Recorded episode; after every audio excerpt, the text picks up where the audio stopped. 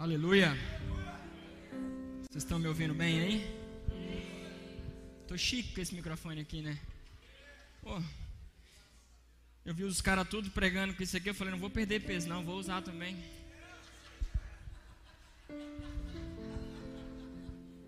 Só não sei se eu vou dar conta. Tô com a impressão que eu estou usando errado. Boa noite, igreja. Saúde, paz e prosperidade. Amém. Glória a Deus por sua vida. Glória a Deus por você que está aqui hoje. Tem alguém que nos visita aqui hoje? Levanta sua mão assim, ó. Você está visitando a igreja? Bom, tem uns lá atrás. Deus abençoe a vida de vocês, tá? Você que também está assistindo pelo YouTube, que Deus abençoe sua vida. Comenta, compartilha. Bota uns emojis de foguinho aí. Para dizer que você está recebendo alguma coisa. Aleluia! Glória a Deus. Abra sua Bíblia no livro de Mateus, capítulo 5, verso 37. Nós vamos ler dois textos. E aí eu espero esmiuçar esses textos aqui com vocês essa noite, que a gente possa ter um tempo de oração. Então, Mateus 5, 37 é o texto que a gente tem lido, não é isso?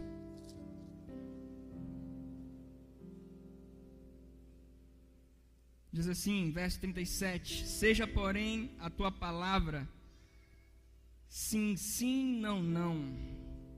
O que diz passar vem do maligno. Agora, vai lá para o último livro da Bíblia, para Apocalipse. Apocalipse 2, verso 1 em diante.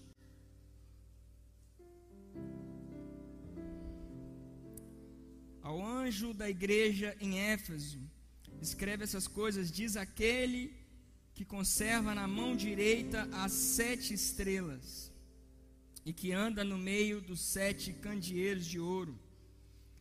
Conheço as tuas obras, tanto o teu labor quanto a tua perseverança, e que não podes suportar homens maus, e que, e que puseste à prova os que a si mesmos se declaram apóstolos e não são, os achastes mentirosos. Verso 3: ah, E tens perseverança e suportaste provas por causa do meu nome, e não te deixaste esmorecer.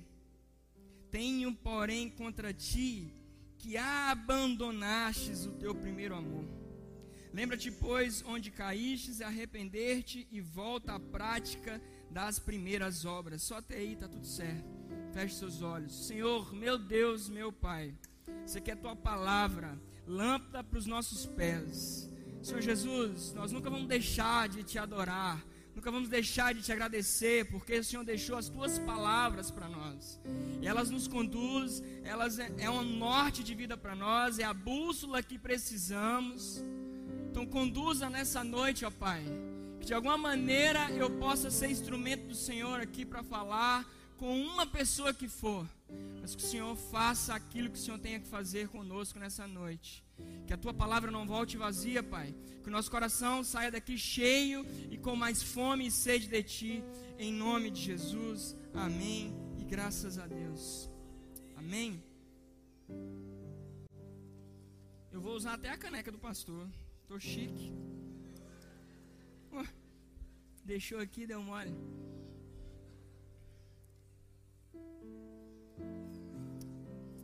Ele está me vendo, ele já comentou aqui, eu já vi que ele comentou. Um abraço, meu pastor, te amo. Até minha mãe está aqui comentando aqui, irmãos. Mando para a família inteira. Queridos, nós estamos numa série e nós estamos falando sobre posicionamento, amém?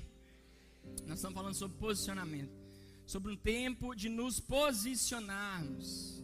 É um tempo de não ficarmos na inércia, não ficarmos indiferentes, mas pelo contrário, de nós nos posicionarmos.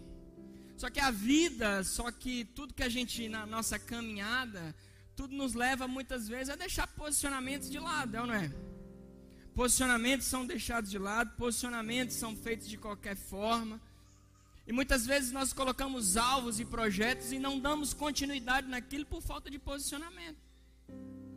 Outro dia, nós estamos já em janeiro. E aí a pessoa falou comigo assim: eu ia fazer um, uma dieta já agora para começar esse ano na dieta.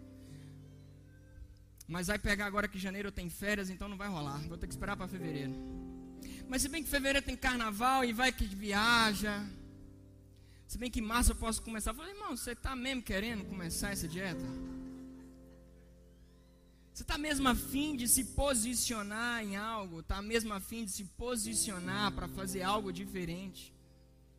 Se posicionar é você, por mais que ao seu redor tudo conspira, você está posicionado, não tem como mudar. Então você vai fazer sua dieta, está nas férias, onde quer que você esteja, faça sua dieta. Eu me lembro da minha primeira, primeira vez que eu viajei com o pastor. Eu não sei se o Valdir vai lembrar. Foi eu, Valdir, pastor e Pablito. Uma cidade lá perto do Rio de Janeiro. E a gente foi nessa viagem. E eu estava crente demais naquela época. Fazendo um jejum muito forte de carne. E quando a gente chega naquela cidade, o pastor do local nos leva para onde? Vocês estavam lá também? Você lembra, Valdir? Na churrascaria. E eu falei, meu Deus, e agora? Vou entregar meu jejum hoje? Vou deixar de me posicionar? Eu sei que naquele tempo foi um final de semana que eu passei ali, que eu tive, permaneceu o meu jejum, por causa de uma posição. Não era por uma religiosidade, não era porque eu estava com medo de ir para o inferno, não era porque o pastor estava perto, ele nem sabia desse jejum. Era por causa de um posicionamento. E o posicionamento, ele tem que ser algo real dentro de nós. Nós não podemos começar a achar coisa para encaixar aqui ou ali. Nós estamos na leitura anual da Bíblia, amém? Cheguei para uma pessoa esses dias, está lendo a Bíblia? Eu não estou esperando fevereiro. Não é o mesmo da dieta, não, é outra pessoa. E aí eu falei, você está esperando fevereiro? Por que você está esperando fevereiro? Falei, não, porque ano passado eu li janeiro todinho, não li o resto.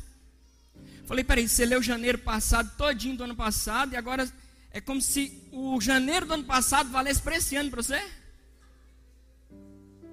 Falou assim: ah, mas porque já que eu não usei para ler a Bíblia toda, ele tem que usar para alguma coisa, tem que valer para esse ano. Então o que eu li ano passado vale para esse ano. Falta de posicionamento nos leva a começar a encaixar coisas no nosso dia a dia que não é da vontade de Deus. O texto é muito claro, muito claro. Seja o seu sim, sim, o seu não, não. Não seja o seu sim, talvez, o seu não pode ser é muito claro, é um posicionamento firme, é um posicionamento é, fiel àquilo que você precisa tomar. Não é um posicionamento qualquer. Eu escuto essa palavra e quando eu li esse texto pela primeira vez, quando criança ainda, eu virei xiita no sim, sim, não, não. Até chata às vezes. Porque ia falar alguma coisa comigo, eu falava assim, sim, sim ou não, não. Não era um sim só que resolvia, tinha que ser dois sim, sim, sim. Se é um só, não vale. Se é não, é não, não. Mas o texto não está dizendo da forma como você responde, na palavra que se verbaliza na sua boca.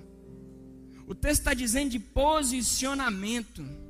O texto está dizendo de atitude, de, de você não ter uma mudança de desvio de caráter no meio da caminhada. Se aquilo que Deus planejou para você é ali que você vai até o fim. Esse é o propósito de Deus para nós. Permanecermos firme, permanecermos firme e inabaláveis. Sim, sim, não, não, é posicionamento dentro de nós, é posicionamento no nosso dia a dia. Viver uma vida feito corda bamba, isso não faz bem para nós. Tanto não faz bem que quando Jesus chega para Simão, ele transforma o nome de Simão para Pedro, porque Simão era alguém que vivia sem sim, sem não, vivia uma vida oscilando. Era cana agitada. Era uma hora tá aqui, outra hora tá ali, tá firme, tá forte, tá bem, não tá? E vivia dessa maneira. E o posicionamento de Jesus é: você agora é Pedro. É sim, sim, não, não. Você é rocha agora. Pessoa firme. Pessoa agora que tem raiz. Pessoa agora que está presa a algo maior do que você mesmo. Então esse é o nosso posicionamento. Falaram aqui, não foi isso? Que posicionamento, mesmo quando você não toma um posicionamento, é um posicionamento. Acho que foi o Dudu que falou isso. Irmãos, se você não toma um posicionamento, já é alguma posição que você está tomando. E você precisa definir onde você vai caminhar. Você precisa definir o que você vai fazer. Irmãos, nós estamos sendo abençoados aqui, todo esse mês aqui, amém, sobre posicionamentos. Eu falei com o Felipe, falei com o Guiné, falei assim, que eu vou pregar segunda-feira. Vocês já lamberam tudo, os versículos que eu ia pregar, o Guiné pregou tudo ontem. Já fizeram tudo que tinha que fazer. Falou assim, Senhor, e agora? A partir de agora, o que nós vamos fazer? O que você vai derramar sobre nós? Que vinho novo. E eu estou clamando ainda para isso, para que vocês recebam de Deus. Mas tudo isso depende de um posicionamento nosso.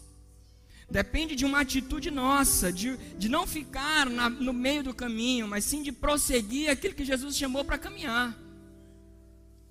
Toda falta de posicionamento, ele gera um prejuízo para nós. Guiné falou ontem de trânsito. Trânsito nós temos que ser crente, irmãos.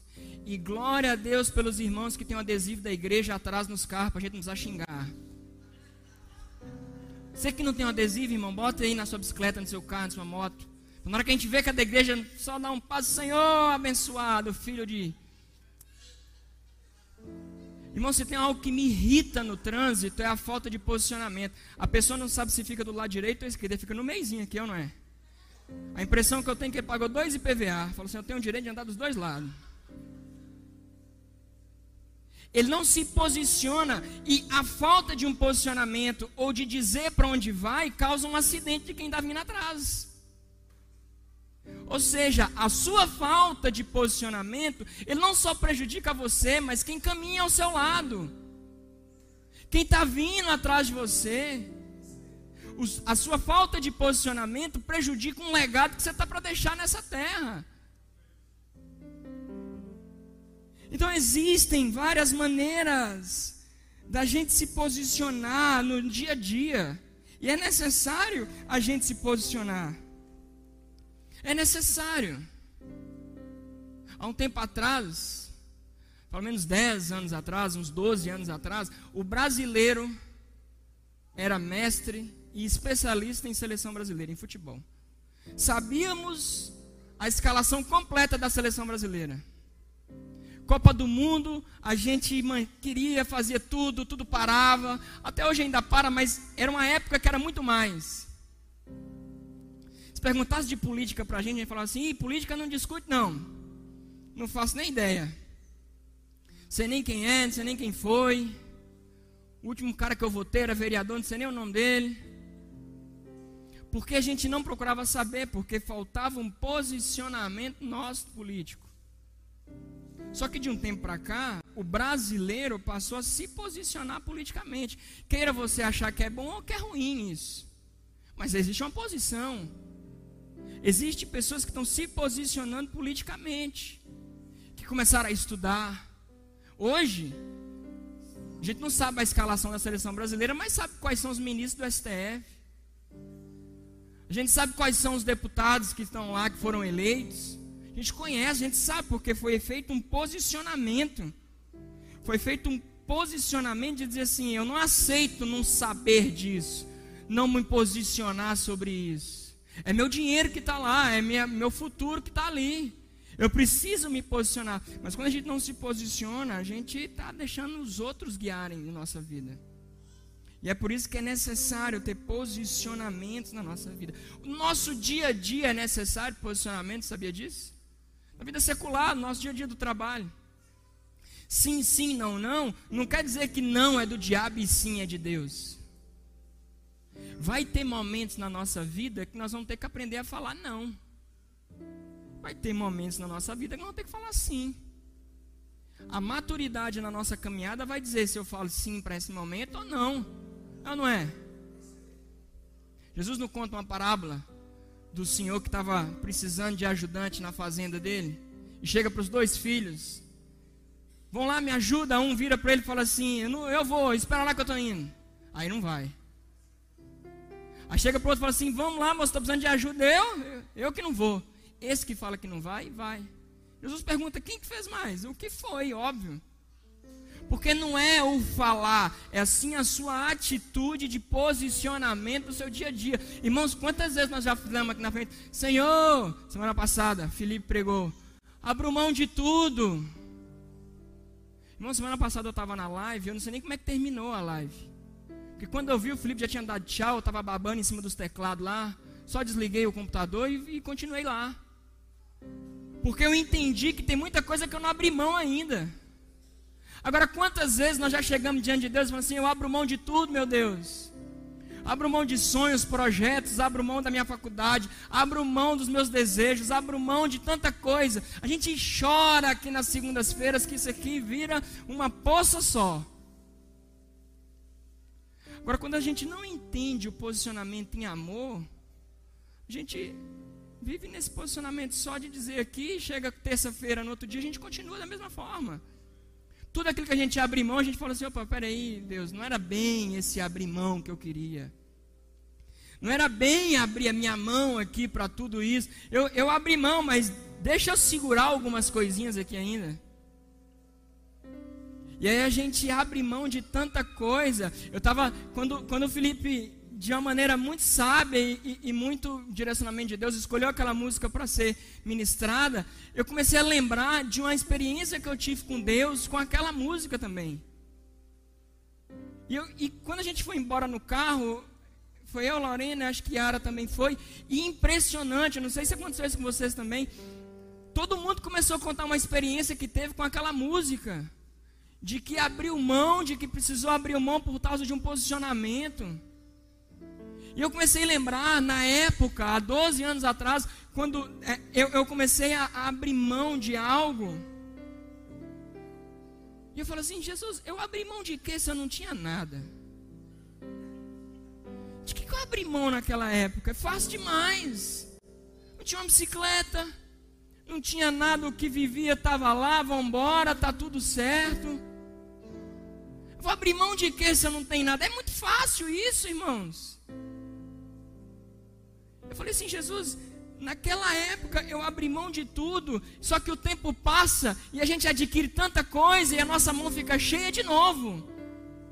Então é necessário eu voltar a abrir mão sempre, não abrir mão como uma estação, mas sim um estilo de vida, posicionamento.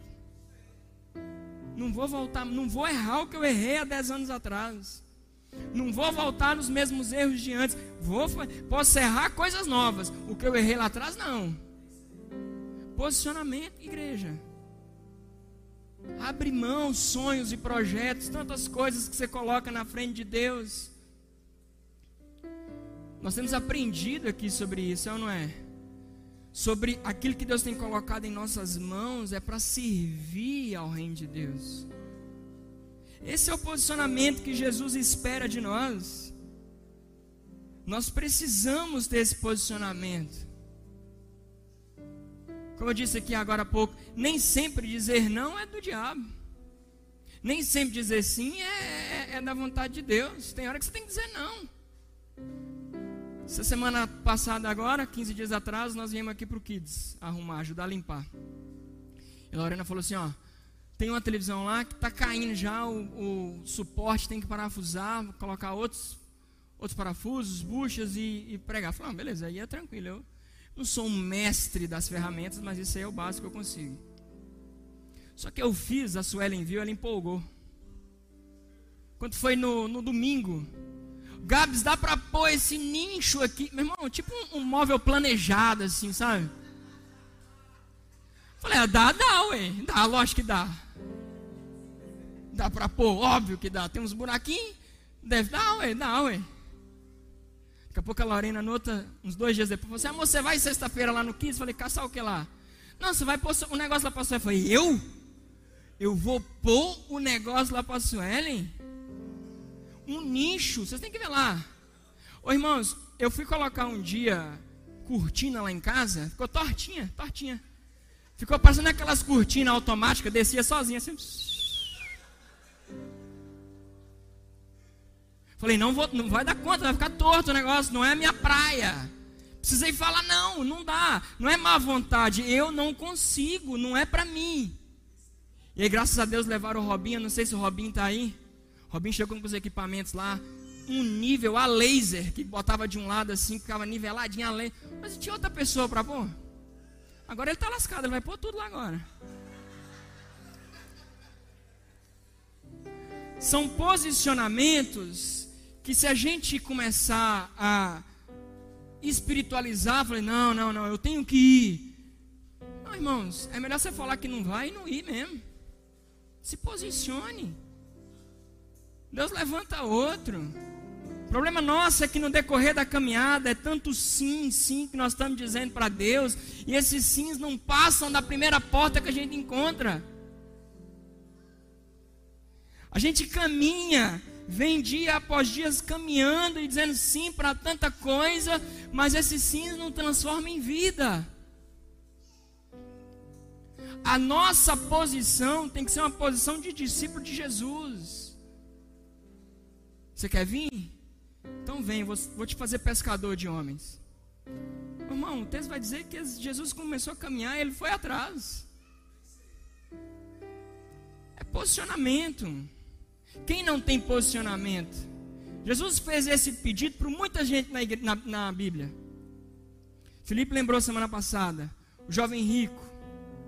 Não, tem muita coisa, muito dinheiro, não dá para seguir. Falta de posicionamento. Porque tinha muito valor aquilo que ele precisava abrir mão, então não vai dar certo. Deixa, eu, deixa Senhor, que eu, que eu enterre meus pais antes de te seguir, meu filho. Deixa que os mortos enterrem os mortos. Se posicione. Não, Gabriel, você não sabe de minha vida.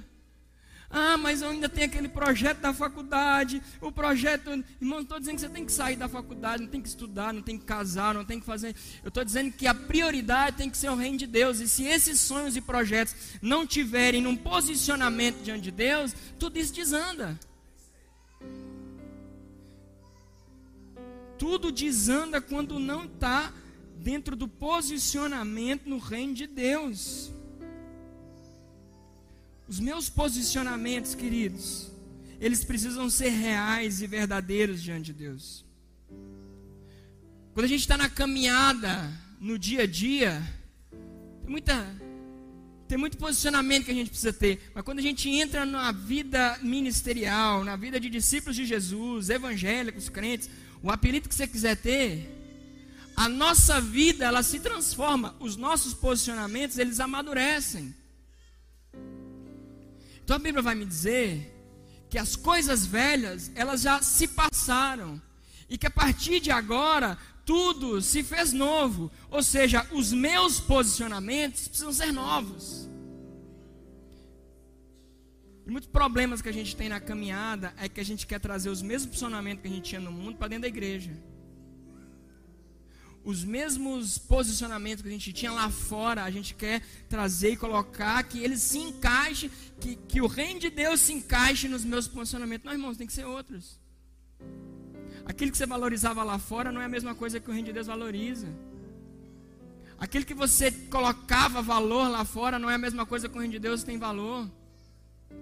Os nossos posicionamentos ele amadurece, ele transforma o nosso comportamento como nova criatura, ele precisa mudar. Transformação. Vai me dizer que depois que você se converteu, o dia que você vacilou no seu trabalho, ninguém falou assim que você, ó, mas você não era crente? Você está xingando, você é crente? Porque o, o nosso posicionamento tem que ser diferente. Não tem que ser igual. Não tem que ser o mesmo. Temos que nos posicionar. Nossa, o nosso estilo de vida é outro. O nosso estilo de vida é algo além daquilo que nós estamos aqui vivendo. É por isso que muitos de nós, muitas vezes, travamos a nossa vida espiritual, porque faltamos esse posicionamento do reino de Deus mais claro dentro de nós.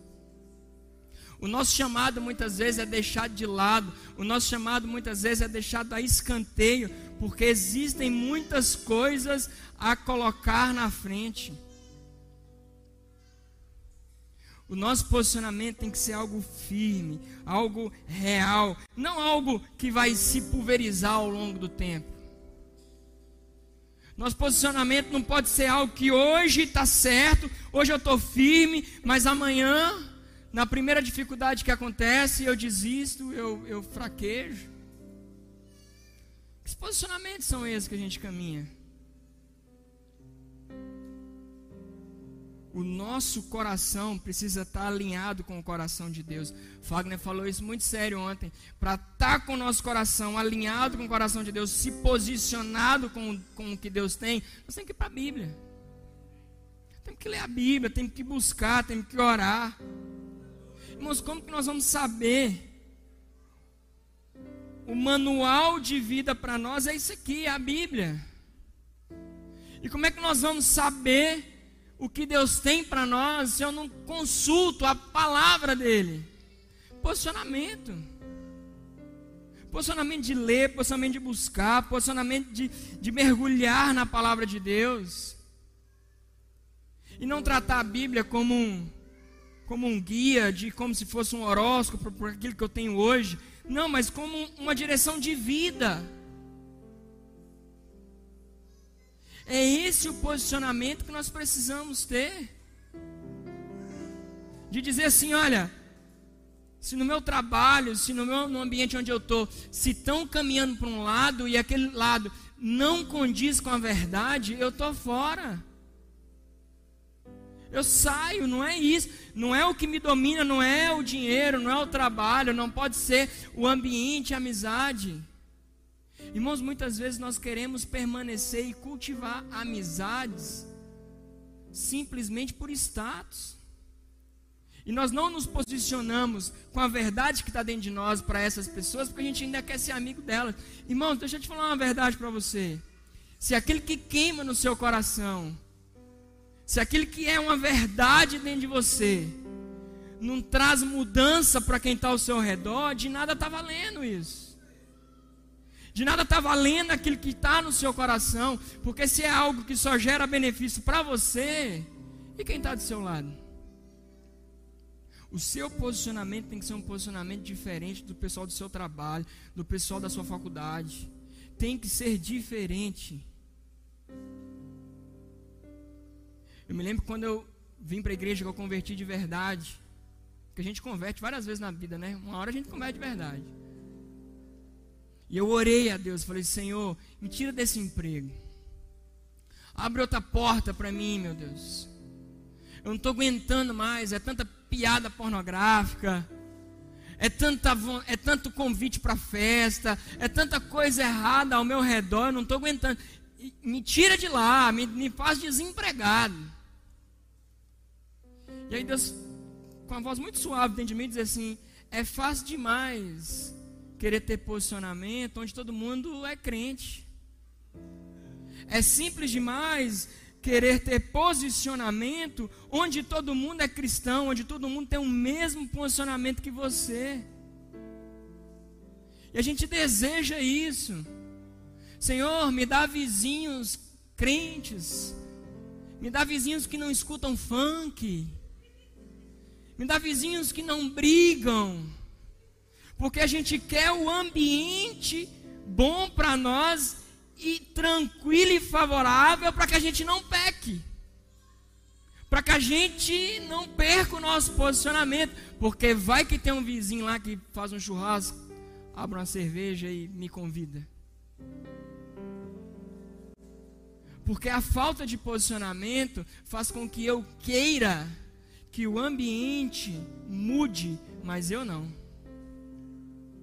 A falta um homem, um marido dentro de casa, sem posicionamento cristão, faz com que ele coloque a responsabilidade de oração, de leitura de Bíblia, toda na mulher.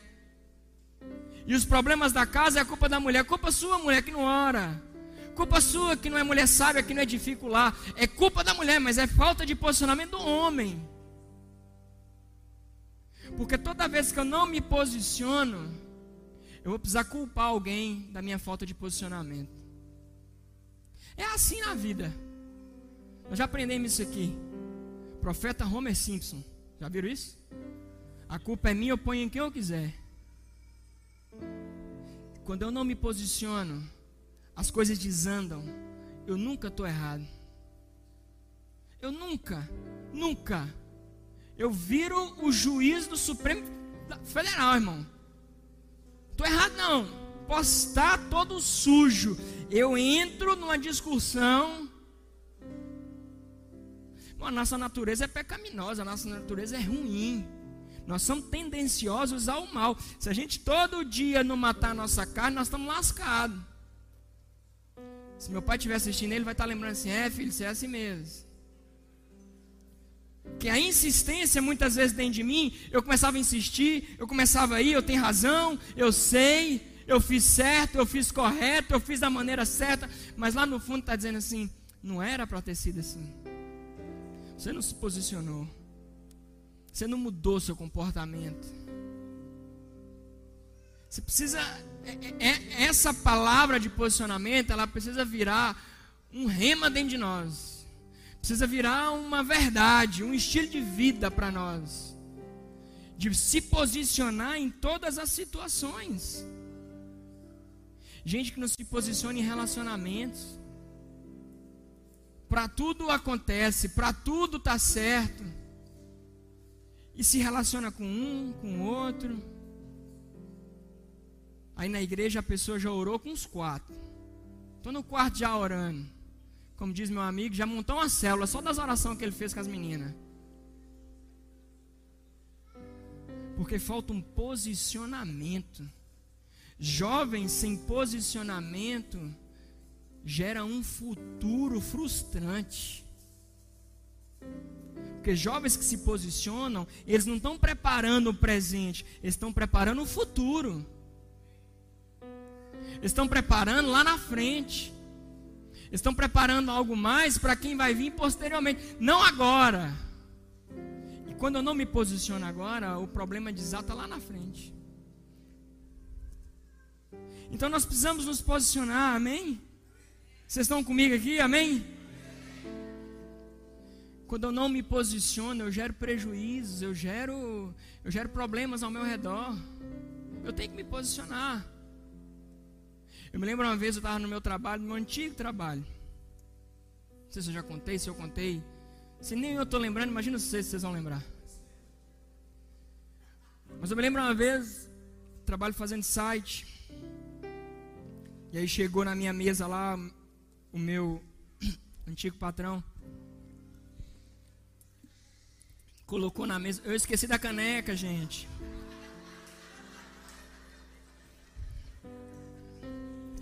Eu me lembro que meu antigo patrão colocou sobre minha mesa um projeto. E quando eu olhei aquele projeto, eu falei: Meu Deus do céu. Quando eu vi o que era, era basicamente um site pornográfico. Era um site de de prostituição, de contratar prostituta, de garota de programa, era isso. Falei, cara, como é que eu vou fazer um site nesse negócio aqui agora? Sendo que a vida do cristão é lutar contra o pecado, é pregar contra a pornografia, é pregar santidade. Aí eu agora vou fazer um site. E detalhe, quando você faz um site, você faz na intenção de que aquele site tem que ser tão bom que tem que atrair as pessoas a entrar. Aí você imagina eu nessa posição. Do site ter que ser bom para que outras pessoas acessam aquilo. Eu falei, cara, e agora? É meu emprego, é meu trabalho. Olha, é dinheiro. Não, eu sou profissional. Deixa comigo que eu sou profissional. Sou santo demais. Irmão, na mesma hora, na mesma hora, eu cheguei no meu patrão e falei: Ó, isso aqui não dá para mim não. Ué, por que não? Isso aqui é contra meus princípios, cara. Você, mas e o que eu vou arrumar? Eu falei assim, o seu eu não sei, eu sei que eu não vou fazer. Irmão, naquela hora eu estava pondo meu emprego em risco, minha profissão em risco, sustento da minha casa de alguma maneira ali do meu trabalho. É óbvio que eu sei que meu sustento vem de Deus, mas numa dessa, você balança, irmão. Numa dividida entre o seu eu e Deus, quem que vai ficar? Quem perde nessa? Falei com ele, irmão, irmão não, né? Amém. Quem sabe que ele vira irmão? Ele é irmão, poxa vida. Eu acho que é. Esse cara, não vou fazer. Não, não dá pra mim. Mas como assim, cara? O que, que tem a ver? Falei, o que, que tem a ver? Você viu o que, que você pôs na minha mesa? Ele até, ele até questionou o seguinte: pô, se fosse droga, eu entenderia, Gabriel, mas não é droga. Falei, cara, isso aí é um vício que é pior que droga, se você não sabe. Falei, não faço, mano. Até que no fim ele arrumou uma outra pessoa para ele fazer. E aí, foi muito louco isso, porque eu não fiz. A pessoa que começou a fazer esse projeto começou a sentar do meu lado. Eu falei, pô, o Satanás está tentando mesmo. E toda hora ele brincava. Não fica olhando pro meu computador, não. Falava assim, mano, você fecha esse trem aí. Até a hora que eu falei com você, mano, você tá me provocando para isso? Se você consegue ver naturalidade nisso, tudo bem. Para mim não é, pô. E aí a gente foi passando os anos na empresa. Aquele cliente deu um maior problema para a empresa. Um problema. Pouco tempo depois, apareceu um cliente do mesmo ramo. Ele já sabia do meu posicionamento. O que, que ele fez? Nem passou para mim. Ele continuou pegando o serviço, mas passou para outra pessoa. De novo, irmão, não é praga, eu não orei contra. Mas de novo deu problema. De novo, de novo. Problema com pagamento, cliente complicado, aquela coisa toda. Até que ele revoltou e não trabalhou mais para aquele cliente. Abriu mão, falou assim: não vou fazer mais. Vida que segue, saí da empresa anos depois. Eu lá no Instagram e vi uma uma postagem dele. E na postagem ele falava assim: "Não trabalho mais com ramo de conteúdo adulto. Eu tomei um susto, falei, como assim? Deve ser pegadinha. O cara pegou duas vezes, as duas eu estava lá, agora que eu saí, ele para. Aí eu fui ler. Irmãos, por incrível que pareça, no dia que eu não peguei o projeto, eu não, eu não preguei para ele, eu não dei uma lição de moral nele. De maneira nenhuma. Eu só me posicionei. Você sabe por quê? O crente tem a mania de, de achar que se posicionar é pregar para a pessoa.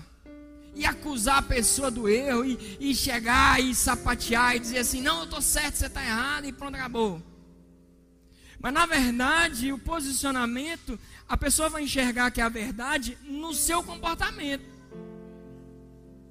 Adiantava nada, irmãos se eu falasse que eu ia pegar aquele site para fazer, se daqui a pouco meu comportamento na empresa era de mentira, comportamento na empresa era de engano, comportamento na empresa era de avacalhar com as coisas tudo. O posicionamento não é só o posicionamento na hora que você está tomando, é o como que você se comporta no seu estilo de vida. Então passou um tempo, ele postou não pego mais, não trabalho mais com clientes com pornografia e tal, tal, tal. E aí explicou um monte de coisa aí e colocou os porquês dele. E um deles era porque trazia um constrangimento para o ambiente de trabalho. É lógico, uai, lógico. Uma menina ia fazer um projeto, estava lá, enfim, é constrangedor. Mas é um posicionamento que muitos muitas vezes não têm. Não, é meu trabalho, eu sou profissional, eu faço, não tem problema, eu passo por cima, irmão. Eu não sou assim, é posicionamento. Decidi me posicionar, decidi não negociar o dinheiro que entra todo mês no meu salário. Não é, o meu salário não me compra. Porque o que me comprou foi o sangue de Jesus. Eu não vou negociar. Irmãos, não negocie os seus posicionamentos. O Igão fala muito isso. Nós abrimos concessões na nossa vida. Nós estamos na caminhada com Jesus, está tudo certo, mas daqui a pouco você abre uma concessão. Não tem nada a ver, está tranquilo. Não, está tudo certo, uma concessãozinha aqui, ó. Uma mentirinha hoje, uma falta de compromisso amanhã, uma falta de verdade. A gente vai abrindo concessões no decorrer da caminhada, a gente abre concessão e quando você já vai ver, você está afastado daquele que te chamou. Como assim eu abro concessão, Gabriel? Como assim eu vou? Se eu estou aqui na igreja todo dia, você abre concessão, mano, quando você está ali para ler a Bíblia e no dia de você ler, você fala assim: peraí, que hoje eu não vou ler tanto, não, vou deixar para ler um pouquinho mais tarde. Tem meu trabalho para fazer eu tenho meus afazeres aqui, eu tenho que, eu tenho Senhor, eu, se eu não trabalhar não entra dinheiro, Senhor, eu não vou ler aqui a Bíblia agora, porque eu tenho que ler essa notícia, porque eu me posiciono politicamente. Aí sai para concessãozinha. A gente sempre gosta, a gente quer líder de célula, a pessoa não vai na célula, não vem ao culto, a gente fica, ô oh, irmão, ô oh, irmã, você não foi no culto. Você não foi na célula. Irmãos, presença nos cultos e na célula não é. Eu vou te libertar aqui agora, tá? Não é preceito de salvação. Você não é salvo porque veio no culto. Você não é salvo porque frequenta a célula. Você não é salvo porque quando chega lá no céu, São Pedro vai conferir sua tabela de chamada. Que é São Pedro que é o porteiro do céu.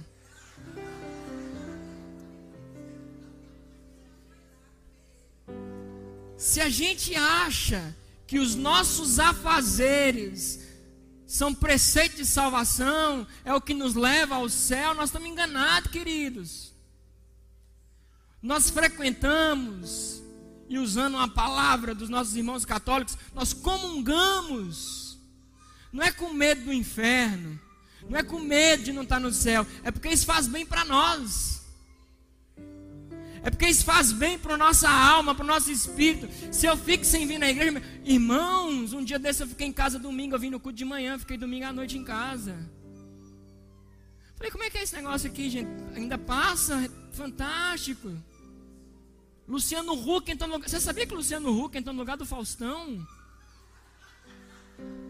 O que aconteceu com o Faustão? Do nada o Luciano Huck no domingo.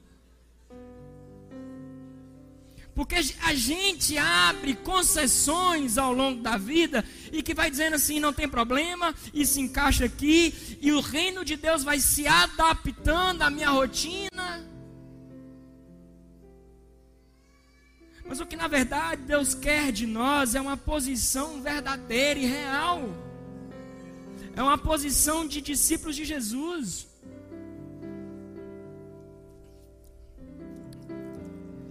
Se nós não nos posicionarmos e não e pararmos de abrir essas concessões, nós vamos sempre viver uma vida cheia das gambiarras espiritual, sabe? Sempre vamos andar capengando. Como é que você está, mano? Tô bem. Irmãos, esses dias eu cumprimentei uma pessoa aqui na igreja. Como é que você está, mano? Tá bem? Tô bem. Eu, eu quase chamei um médico, alguma coisa. Falei, não, você não está bem, está na sua cara. Mas as concessões são tantas que a gente quer passar uma imagem exterior, mas o interior já está todo perdido, porque faltou posicionamento faltou transformação, faltou algo verdadeiro e real. Aleluia! Agora, eu só me posiciono, eu só me posiciono por aquilo que eu valorizo. Amém? Eu só me posiciono por aquilo que eu dou valor, por aquilo que eu sei o valor. Quando eu não sei o valor, eu não me posiciono, eu trato de qualquer forma. Vocês lembram Felipe ministrando aqui semana passada? Entregou talento para três pessoas. Os que entenderam o que estava nas mãos deles, os que compreenderam o talento que estava sobre eles, imediatamente foram e fizeram o que tinha que ser feito. Porque quando você entende o que está sob suas mãos, o valor daquilo, o preço que foi pago, você não lida de qualquer jeito, você não lida de qualquer forma. É por isso que quem não multiplicou talento, ele não entendeu o que estava na mão dele. Se ele soubesse o valor real daquilo, ele não tratava de qualquer jeito.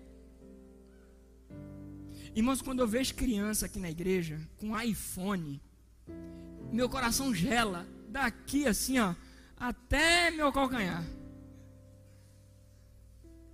Porque criança não sabe o preço de um celular, uai.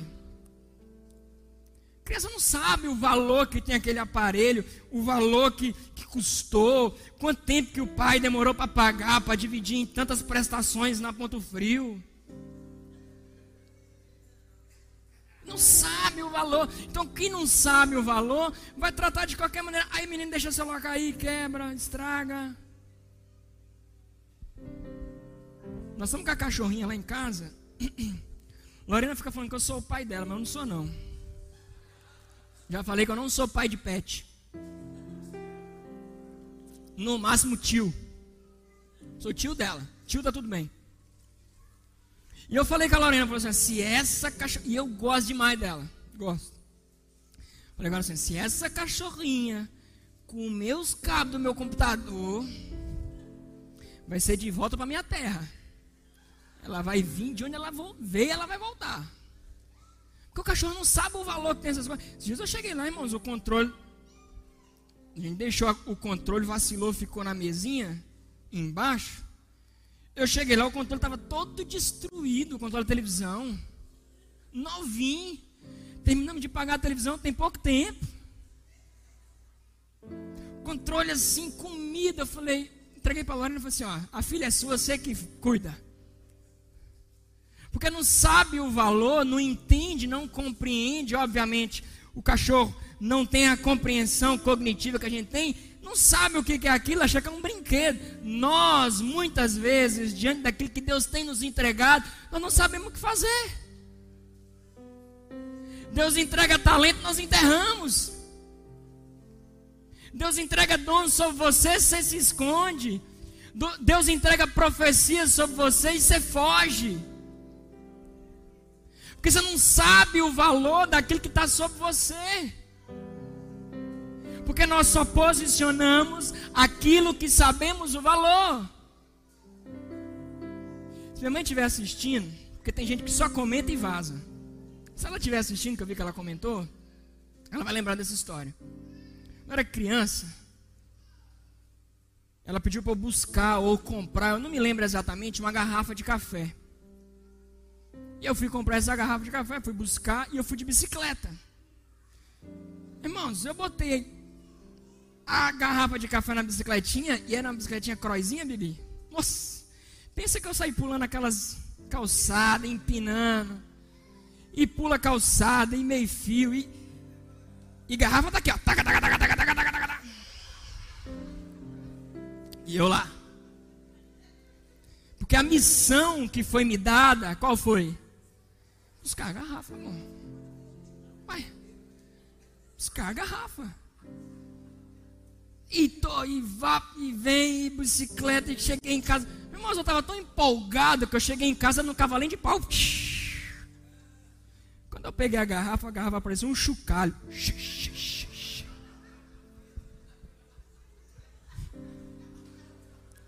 Vocês estão rindo que vocês não conhecem minha mãe.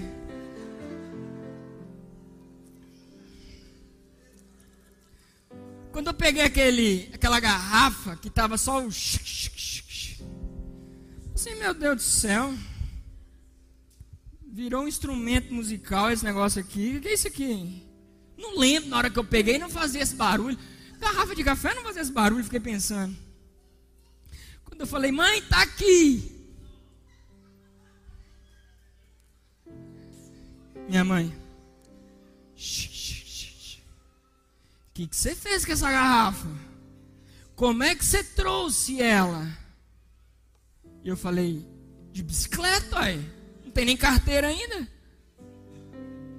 Você trouxe de bicicleta uma garrafa de café. Irmãos, naquele dia eu descobri que a garrafa de café tem um vidro por dentro. Que eu achava que mantinha a temperatura do nada, né? Minha mãe falou assim: o que eu vou fazer com essa garrafa? Fala pra mim. Só não sei, mãe. Eu não sei nem buscar, agora quanto mais saber o que fazer com ela. Porque quando você não sabe o que você carrega, você trata de qualquer jeito. Quando você não sabe o que Deus pôs na sua mão, você caminha com ela de qualquer maneira. É de qualquer jeito, você vai levando do jeito que dá e empurra e vai. As coisas do reino de Deus são preciosas, amados. É preciosidade, é a boa nova. São pérolas. Deus não entregou um chamado na sua mão para você tratar de qualquer maneira. Deus não te deu algo poderoso para você carregar de qualquer jeito. Valorize o que Deus te entregou, amém? Se Deus te entregou, é porque Ele confia. Ele sabe que você é capaz. Ele sabe que você tem capacidade de carregar aquilo que Ele pôs sobre você. Deus não, não deixa a gente na mão ou carregar pesos pesados demais, incapazes de carregarmos. Não, nós estamos aqui para Ele estar do nosso lado. Então, nosso coração precisa queimar cada vez mais em fazer a vontade de Deus, nos posicionando por aquilo que a gente sabe o valor. Quando eu sei o valor, eu me posiciono. A falta de posicionamento, irmãos, muitas vezes não é nem porque você não quer, é porque falta a gente conhecer quem nos chamou. Falta a gente conhecer de fato quem nos enviou, quem morreu na cruz por nós, quem entregou a vida dele por nós. Então nós, a partir disso, começamos a fazer a vontade dele. Se posicione. Conheça mais quem te chamou. Amém, igreja? Amém mesmo? Agora vamos lá para Apocalipse.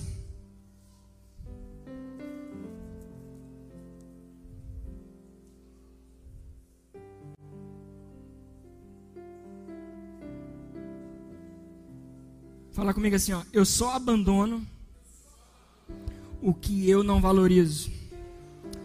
Fala mais uma vez, eu só abandono o que eu não valorizo. Apocalipse 2, verso. Pode pôr no, no partido 2. Conheço as tuas obras, tanto o teu labor como a tua perseverança, e que não podes suportar homens maus e que pudesse, que pudesse a prova os que a si mesmos se declaram apóstolos e não são, os que acham, acham mentirosos.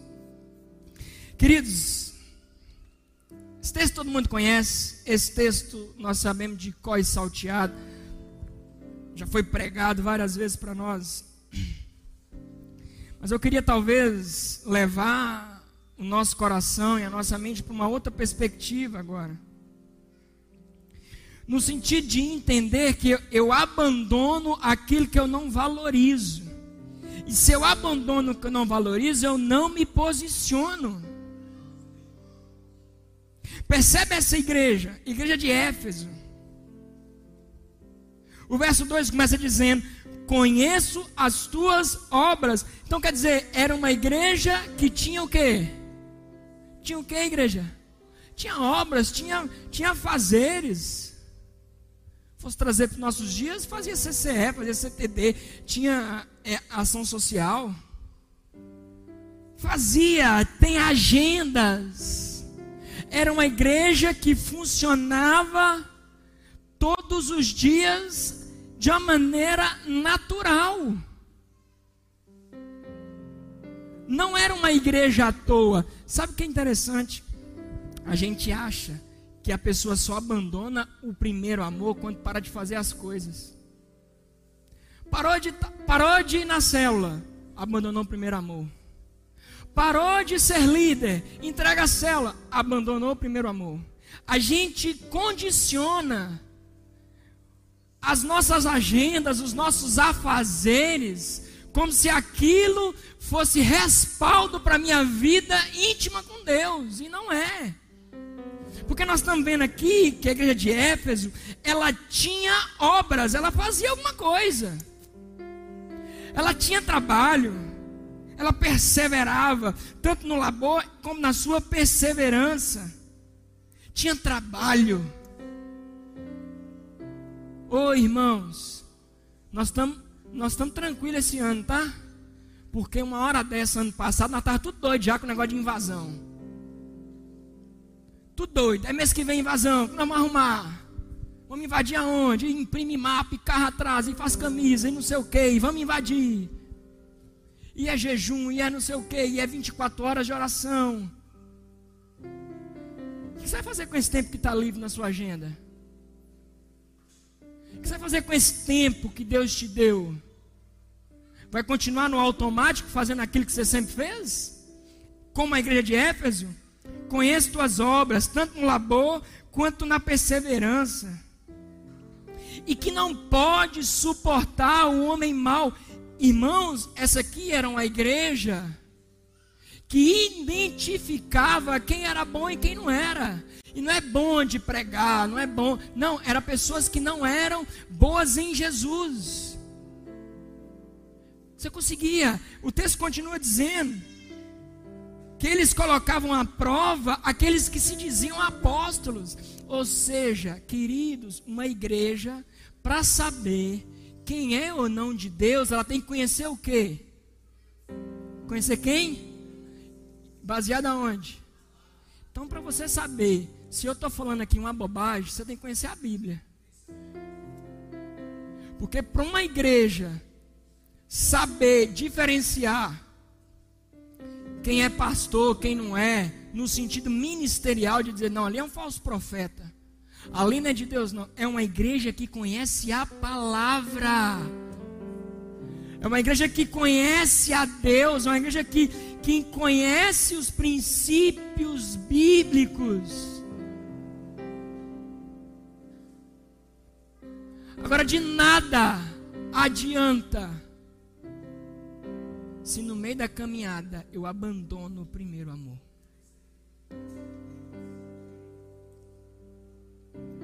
Abandona o primeiro amor. Verso 4. Tenho, porém, contra ti que abandonastes o primeiro amor.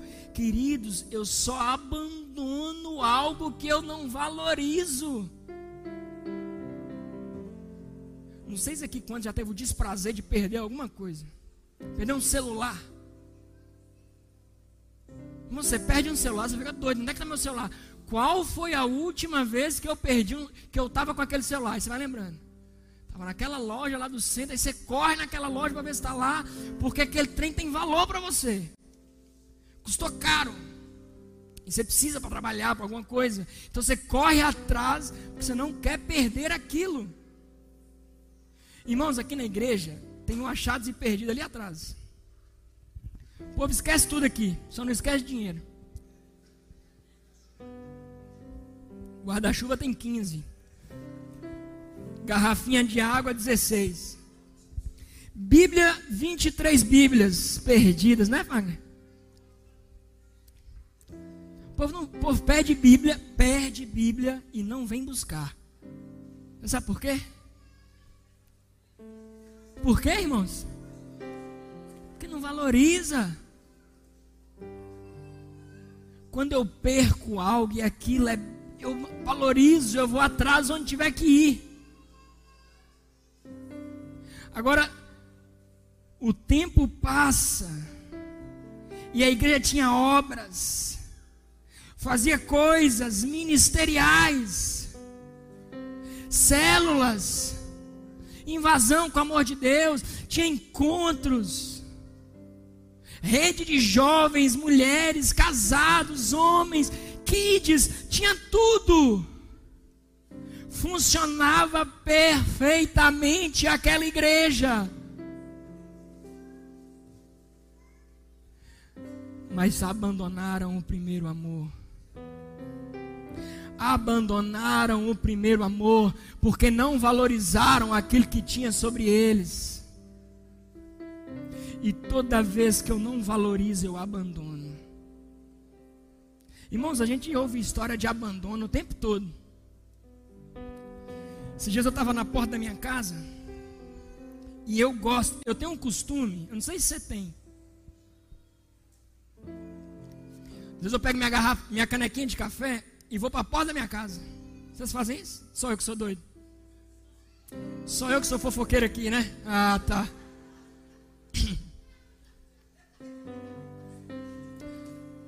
Eu pego a minha de minha canequinha de café e vou sentar. E eu sento, irmãos, lá assim, ó. E fico batendo papo. Oh, eu sei o nome das velhas tudo da rua. Lorena não sabe o nome de ninguém. Sei o nome do velho, do velho. Sei não todo mundo, dos cachorros. Aí esses dias eu tava. Uma senhora passou com a cachorrinha, cumprimentei. Sua cachorrinha e. E aí, cara, ela começou já a contar a história. Do porquê daquela cachorrinha que ela tinha ela. Onde ela arrumou. E ela começou a me contar que aquela cachorrinha estava com ela, que ela achou aquela cachorra abandonada. Jogaram no meio da estrada a cachorrinha lá em Coronel Fabriciano.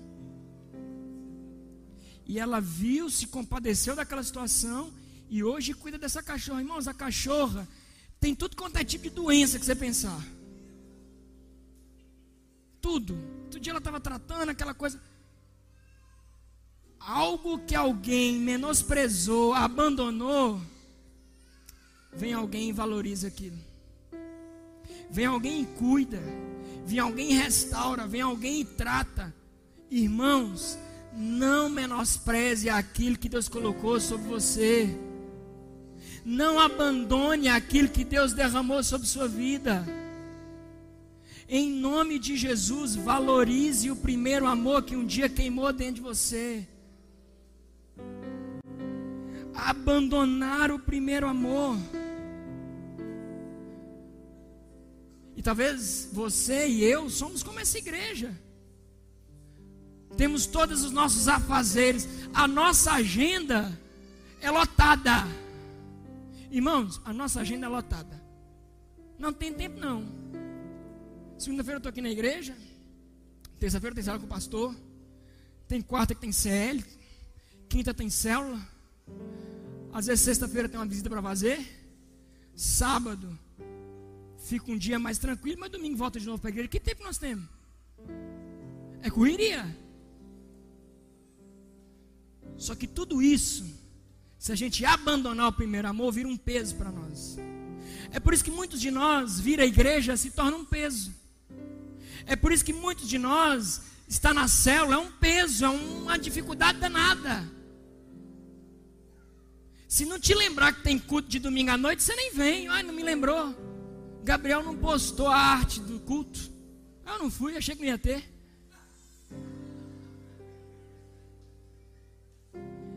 Porque vira um peso tudo aquilo que eu largo para fazer sem amor.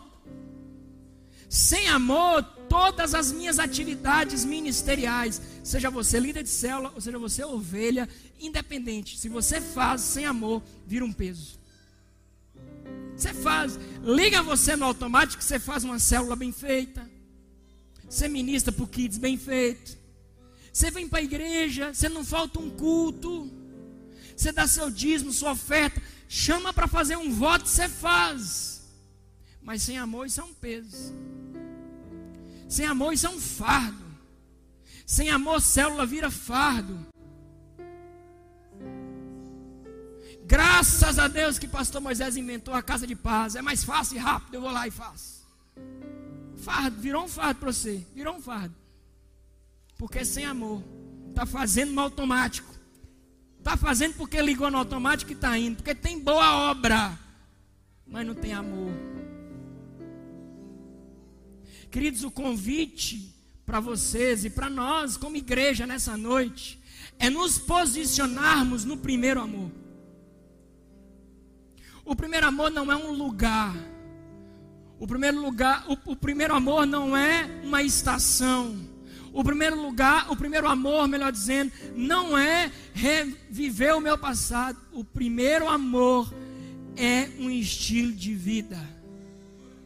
Se todos os dias você não sentir frio na barriga por Jesus, é porque tem algo se esfriando dentro de você. O amor não se esfria. Uau! Que loucura que Paulo fala. Vou pedir para os papais responsáveis, titios e titias. Prometo que eu estou acabando. Paulo vai dizer que fé, esperança e amor, a única coisa que permanece é o quê? Você sabe por quê? Já parou a pensar o porquê? Por que, que permanece o amor? Não vai ter fé mais? Por que não vai ter mais esperança? Sendo que o ditado popular é dizer que a esperança é o quê? Não, então peraí, Paulo não doidou. O amor não se esfria, o amor não tem fim. Agora a esperança vai acabar. Por quê? Porque aquilo que eu espero, um dia vai estar comigo aqui, irmãos. Aquilo que eu espero, aquilo que eu almejo, um dia nós vamos estar vendo face a face. A fé vai acabar porque aquilo que eu enxergo com os meus olhos espirituais, eu vou ver com os meus olhos carnais. Eu vou ver face a face. Então a fé não vai ser necessária, porque eu vou ver agora. E é por isso que o amor não tem fim. E é por isso que o amor não pode se esfriar. E é por isso que o amor é eterno. E é por isso que Deus é amor. Nós nos esfriamos ao longo da caminhada, porque esquecemos do primeiro amor. Nós deixamos de nos posicionar tanta posição que nós tínhamos no início da caminhada, irmãos. Aquele fogo da, do primeiro amor, na conversão que a gente caminhava. Irmão, xiita, cristão xiita. Nem televisão se assistia. Hoje, hoje se você estiver em casa, estiver passando a live e uma novelinha, você vai para a novela. Amanhã você bate a live. São concessões que nós vamos abrindo a fim de fazer a nossa vontade, não a vontade dele. Isso é o amor se esfriando dentro de nós.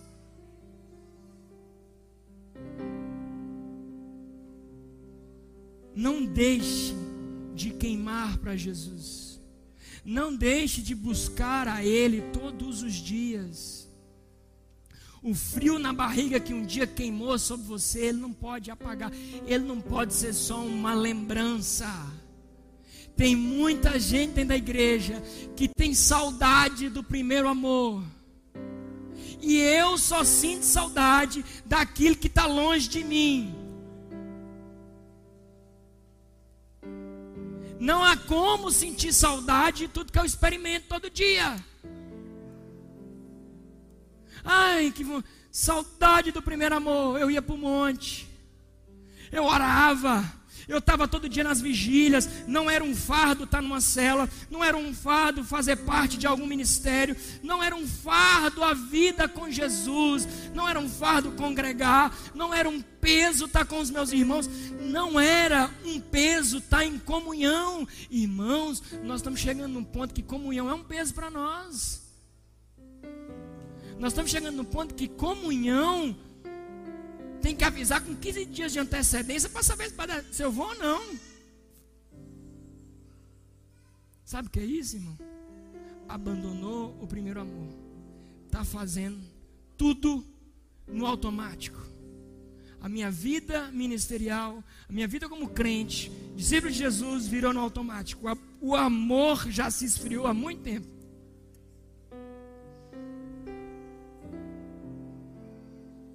Agora, tem uma solução para quem abandona o primeiro amor. Tem uma solução se você está aqui nessa noite e está dizendo: tenho saudades, preciso voltar, preciso queimar, ou preciso reativar essa chama dentro de mim. Verso 5 do Apocalipse 2 vai dizer: Lembra-te, pois, onde caístes. Irmãos, eu e você, nós sabemos onde a gente vacilou. Precisa vir profeta, não precisa vir ninguém para revelar, para dizer, ó, oh, naquela encruzilhada você estava lá fazendo um trabalho. Não precisa, nós sabemos. Nós temos a convicção e a certeza onde nós começamos a esfriar. Porque nós nos conhecemos melhor que ninguém. Volte lá. Volta lá atrás. Onde nada mais importava onde picuinha na igreja era, era vitamina para o seu fortalecimento espiritual. Hoje, se tem uma picuinha, você for aumenta. Você faz crescer. Onde desânimo para você era algo para dizer assim: se eu estou desanimado, vamos fortalecer agora para crescer. Desânimo hoje é predisposição para ficar em casa. Abandonastes o primeiro. Uma igreja que não se posiciona, ela abandona o primeiro amor. Ela deixa passar aquilo que era para ser feito. Amém, igreja? Chamamos os, a banda, o Ministério de Louvor, os levitas. Nós já vamos orar.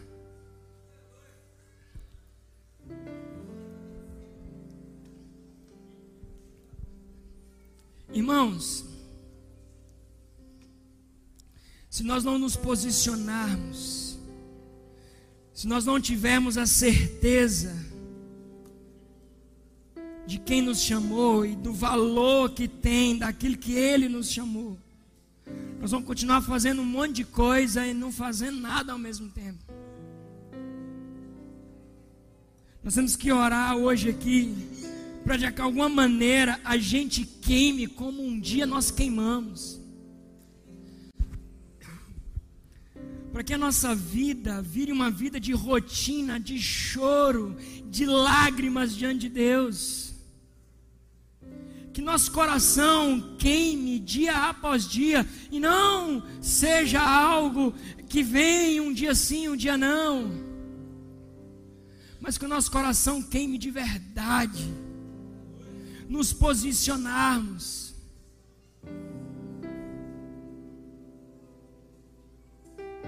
O desafio nosso como igreja é nos posicionarmos no primeiro amor. Para que esse primeiro amor seja vivido todos os dias da nossa vida. Para que esse primeiro amor não seja uma lembrança, não seja uma saudade, não seja um testemunho, mas seja um estilo de vida meu e seu. É esse o posicionamento que nós queremos ter. É esse o posicionamento que nós necessitamos ter. Porque se não for assim, se não for para ser, de dizer assim, olha, é agora, eu me posiciono, vamos. Irmãos, eu não sei se eu já contei. Mas a minha conversão não foi aqui na igreja. Levanta sua mão quem quer converter, ou na cela, ou no encontro. Não.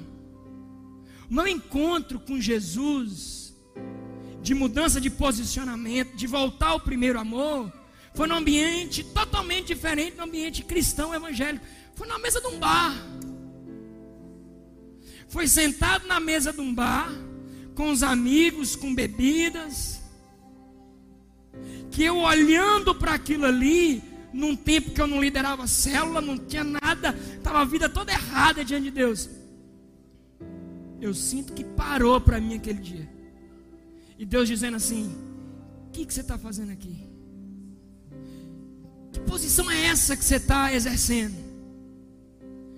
Que posição é essa que você está? Que lugar é esse? Que eu não projetei isso para você. Não é isso que eu tinha em mente. Irmãos, os irmãos mais íntimos sabem que eu não, eu não tenho uma visão aberta do mundo espiritual. Mas naquele dia eu senti que o tempo parou para mim.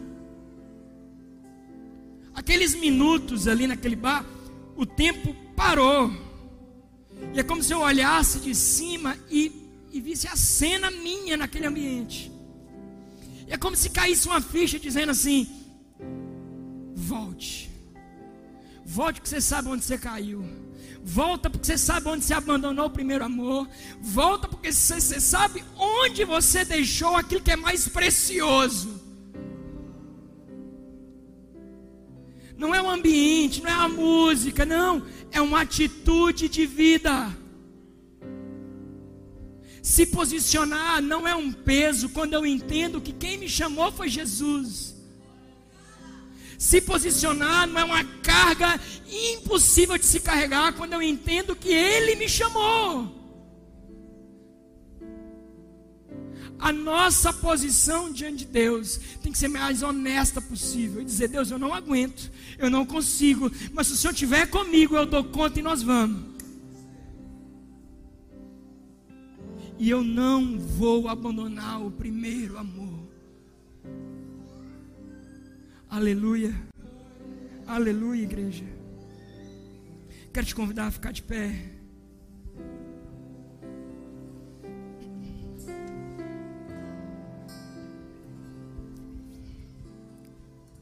Aleluia. O nosso desafio como igreja é ter a noção e ter a dimensão de quanto tempo dura esse primeiro amor? Quanto tempo vai durar isso que queima em você toda segunda-feira? Quanto tempo vai durar aquilo que um dia foi prioridade para você? Esse posicionamento tem que ser esse estilo de vida para você. Quanto tempo dura? Qual a data de validade do primeiro amor? Enquanto os ministros vão cantar essa canção. Feche seus olhos, ore diante de Deus, não fique passivo e peça ao Espírito Santo que te faça lembrar de onde você abandonou o primeiro amor. Onde é que você deixou aquela chama que um dia acendeu? Onde é que você deixou aquele coração de um discípulo que era capaz de abrir mão de tudo. Em nome de Jesus. Se é a sua canção,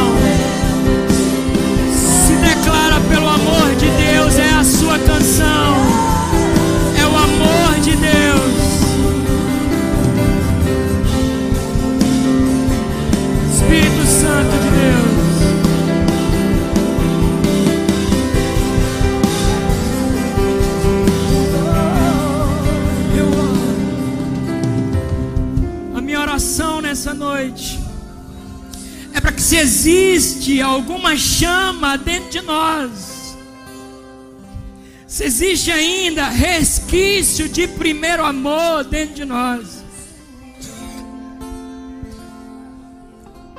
nós iremos viver uma vida diferente, uns posicionamentos reais diante de Deus, posicionamentos firmes.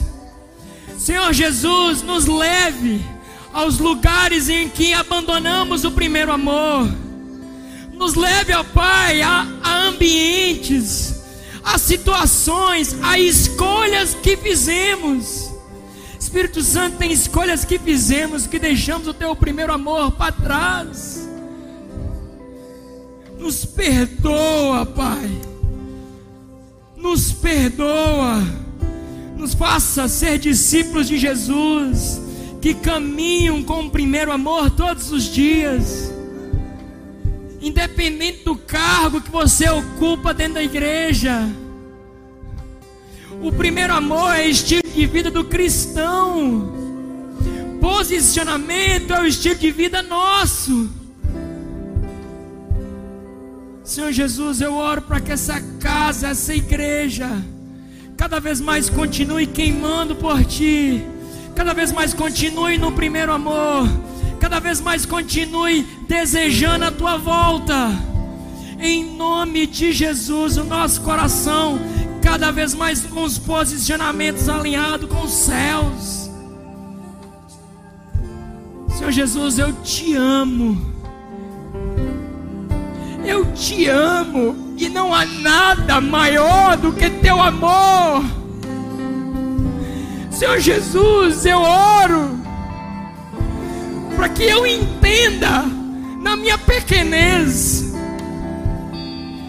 que amar o Senhor não é na intensidade que eu tenho pelo Senhor, mas na sim o que o Senhor tem por mim. Me entende, me faz entender, Pai. Esse amor eterno que vem do pai para o filho, que é incapaz de abandonar algo no meio do caminho. Espírito Santo, faça arder dentro de nós a chama do primeiro amor.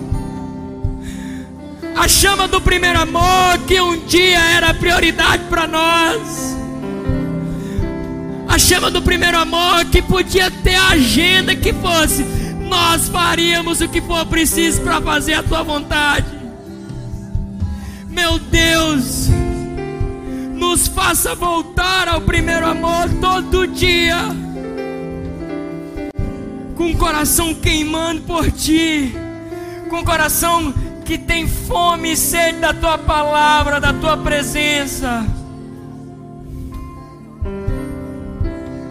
Deus, perdoe, Pai, a quantidade de vezes que nós somos omissos.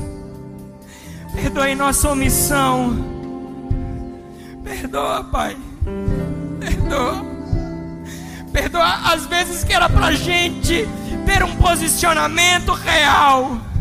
Mas a falta do primeiro amor fez com que tomarmos rumos diferentes.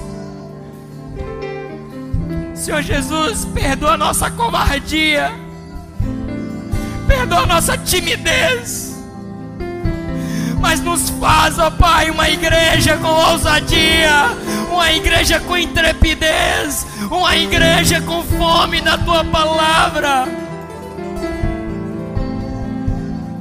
Espírito Santo de Deus, não há posicionamento sem amor. Não há posicionamento sem entender quem nos chamou. Não há posicionamento sem entender o valor do que o Senhor entregou em nossas mãos. Nos faça amar a tua palavra. Nos faça amar o perdido nos faça amar o que está perdido lá fora, nos faça amar o doente, nos faça amar o órfão, as viúvas, nos faça amar os pequeninos. Meu Deus, nós não queremos ser uma igreja simplesmente de boas obras, não queremos ser uma igreja que entende o que é bom e o que é mal mas nós somos uma igreja que queima o primeiro amor todos os dias.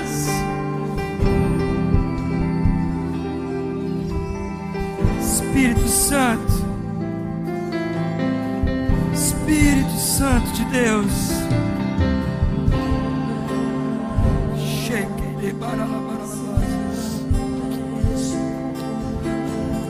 se o nome de Jesus ainda mexe com a sua estrutura, tem alguma atitude diante dele, dê um passo de fé, levante suas mãos, se entrega, se renda diante de Deus. Oh, que cantar a O seu nome ainda mexe comigo. Meu Deus, meu Deus! Cheia bacana Oh! Nós somos chamados para queimar. Uh! Vamos! Uh! Sheba babarala baralaba.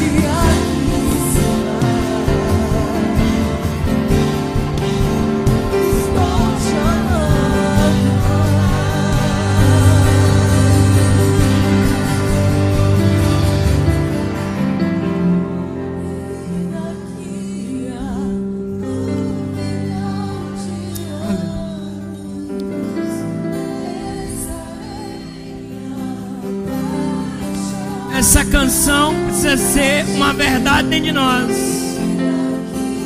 Daqui um milhão de anos. Não é só agora, né, Ricé? Oh, eu te amo, Deus. Eu te amo.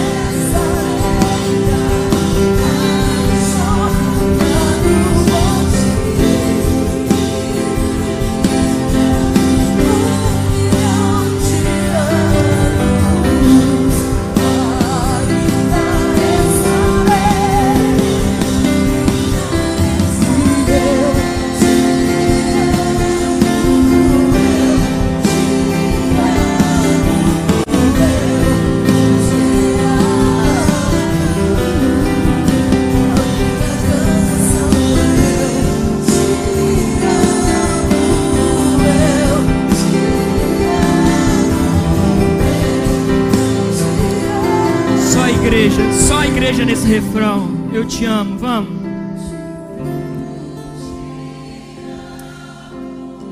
Uma verdade dentro de nós.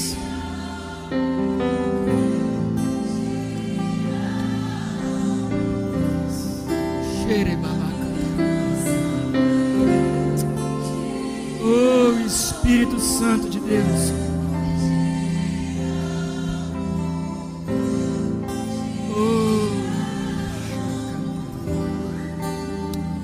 Jesus, eu oro mais uma vez, te agradecendo, Pai, por um tempo precioso em Tua presença.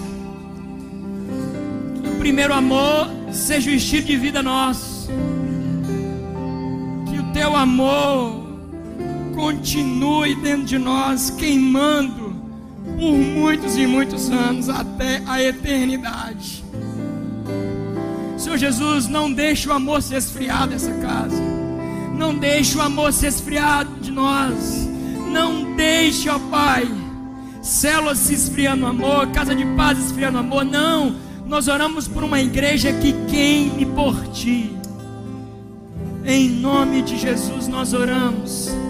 Senhor Jesus, te agradeço por mais essa reunião, te agradeço por mais esse tempo, por cada irmão que se dispôs a estar aqui hoje, fisicamente, presencial ou online,